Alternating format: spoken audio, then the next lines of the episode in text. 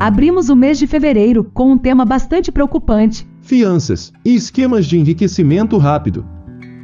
E a lição dessa semana continua assim: um tema mais duro que o outro, mas muito necessário para o cristão. E o parágrafo que abre a nossa mensagem de hoje está em Mensagens Escolhidas, volume 2, página 429, e diz assim: É dever de homens e mulheres agir segundo a razão com respeito ao seu labor. Não devem gastar as energias desnecessariamente, pois assim fazendo, não somente trazem sofrimentos a si próprios, acarretam ansiedade, fadiga e sofrimento àqueles a quem amam.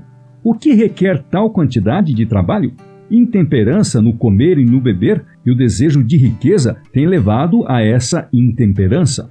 Caso o apetite seja controlado e seja ingerido apenas o alimento saudável, haverá tanta economia nas despesas que homens e mulheres não serão compelidos a trabalhar além de suas forças, violando assim as leis da saúde. O desejo de homens e mulheres de acumular propriedade não é pecado, caso em seus esforços para atingir seu objetivo não esqueçam de Deus, nem transgridam os últimos seis preceitos de Jeová que dita o dever do ser humano para com os seus semelhantes, colocando-os em posição em que lhes é impossível glorificar a Deus em seu corpo e espírito que lhe pertencem. Sem sua pressa de enriquecer, eles sobrecarregam as próprias energias e transgridem as leis de seu ser, situam-se de maneira a não lhes ser possível prestar a Deus serviço perfeito e seguem uma direção pecaminosa. Os bens assim obtidos são à custa de imenso sacrifício.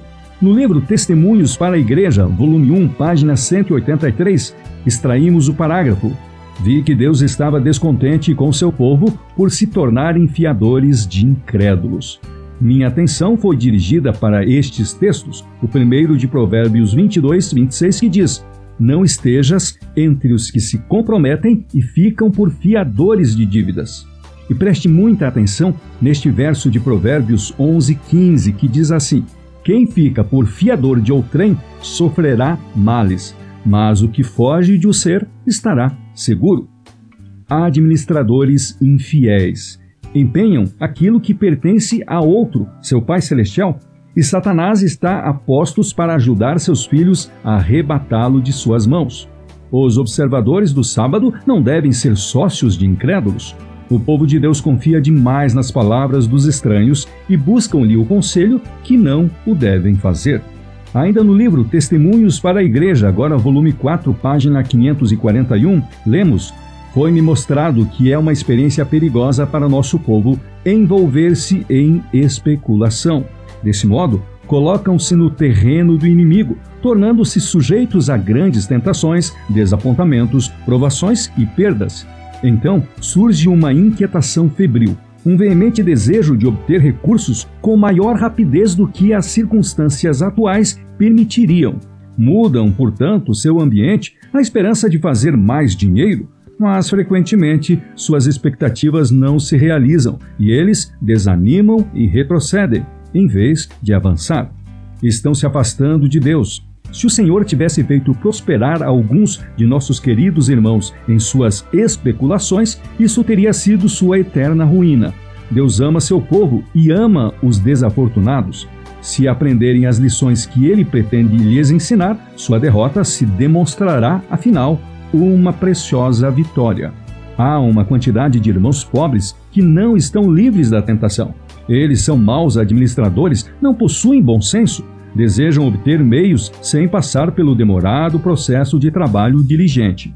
Alguns têm tanta pressa de melhorar sua situação que se envolvem em vários empreendimentos sem consultar homens de bom senso e experiência. Suas expectativas raramente se concretizam. Em vez de ganhar, perdem, e então surge a tentação e a disposição de invejar os ricos. Eles realmente desejam ser beneficiados pela riqueza de seus irmãos e, quando não o são, afligem-se. Mas esses não são merecedores de ajuda especial. Eles sabem que seus esforços foram dispersivos, mostram-se inconstantes nos negócios e tão cheios de ansiedade e cuidados que apresentam apenas pequeno retorno. Esses deveriam ouvir o conselho dos irmãos mais experientes. Frequentemente, porém, são os últimos a buscar conselho. Pensam que possuem discernimento superior e não necessitam ser ensinados. Não consideram a instrução de Paulo a Timóteo. De fato, grande fonte de lucro é a piedade com o contentamento.